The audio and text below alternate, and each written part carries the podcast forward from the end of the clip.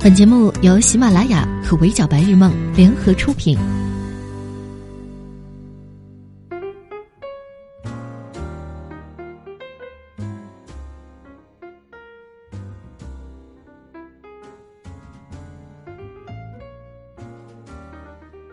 Hello，各位小耳朵们，你们好，欢迎收听本期的 Madam 神侃娱乐圈，我是 Madam 莫咪。这一周，Madam 在围观了奔驰女车主维权事件之后，得出了一个结论：奔驰啊，可能是和春天有什么世仇，每年春天都得上热搜。前年是疑似收购事件，去年是新款定速功能失效，逼得车主在高速公路上开车门减速自救，后来证实是车主造谣。今年是西安女车主六十六万买奔驰，还没开出店门就发生了漏油事件。奔驰女车主维权事件全网讨论的轰轰烈烈，Madam 呢先给大家复盘一下这件事情的来龙去脉，也顺便补充一些细节和事情的最新发展。事情起源于一位女车主盘腿坐在奔驰车的前车盖上的视频。女车主一边控诉自己给足了西安利之星汽车有限公司解决问题的时间，但是 4S 店就是不解决问题，一边哭诉我的车还没有开出这个店，凭什么要换发动机？凭什么走售后三包呢？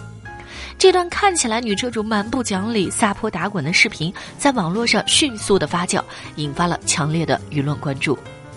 Madam 看视频之初呢，也以为是女车主无理取闹。但在了解了事情经过之后，真的替女车主感到委屈。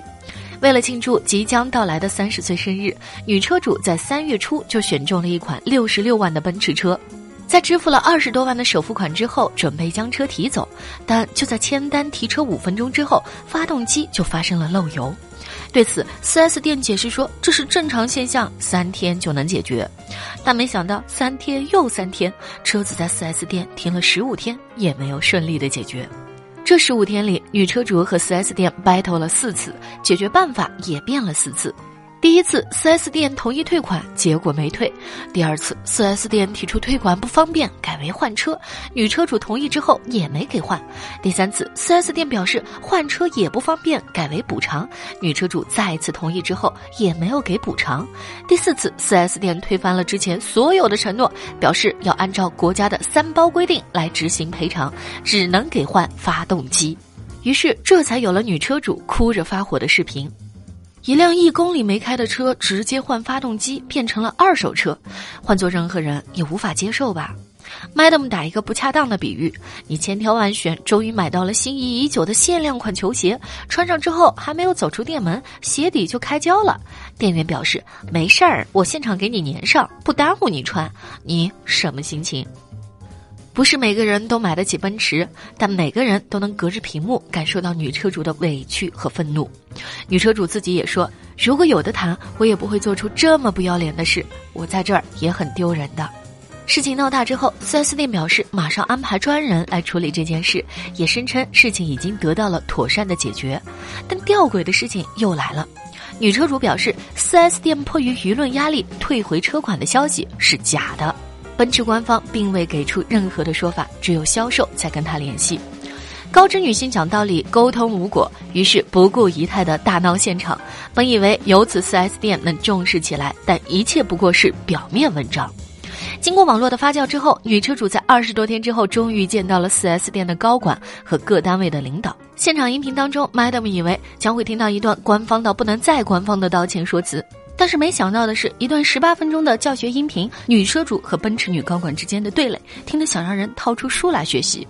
录音的前三分钟，4S 店的女高管先是以出差为由，说因为工作原因没有及时处理这件事，后来更是以女车主过生日为由，向她表达了歉意，并送上了准备的礼物。这些话呢，乍一听很有诚意，但仔细想一想，她的回答避重就轻，根本没有涉及到根本问题，实际上都是公关的套话。所以，女车主直接打断了他的话，并且开始了单方面的碾压，逻辑清晰的提出了八项诉求，并抛出质问，将对方怼得无法反驳。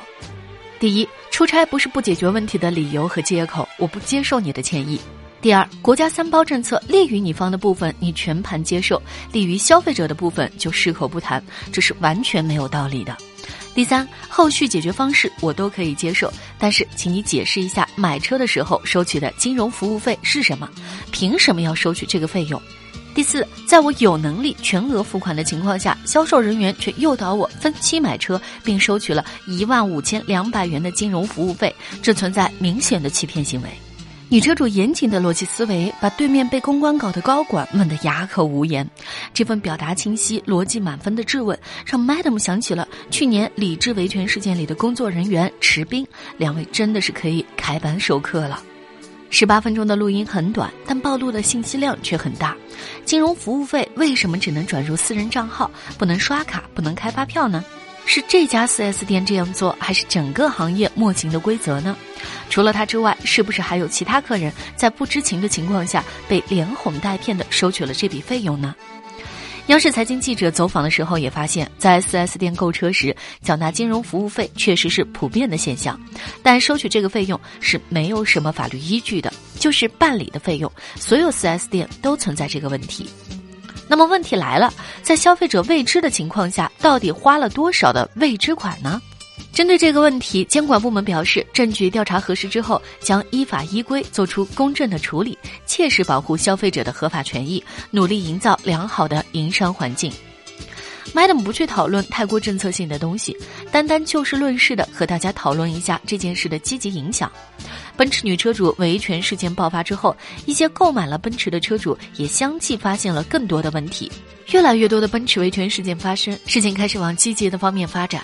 这些维权事件当中，Madam 不排除有跟风捣乱的分子，但是有一件事值得我们，也值得所有的消费者重视，那就是受到商家不公平对待的时候，你有权维护自己的利益。除此之外呢，女车主严谨的逻辑和清晰的口才也获得了大家一致的好评。是啊，我们看过太多太多依靠数不尽的脏话和胡搅蛮缠的姿态吵架的人。甚至也见过哭着喊着为自己辩解的人，好像嗓门的音量就是判断你是否有理的依据。但是关键在于，你嗓门再大，气势再凶，问题依旧没有解决。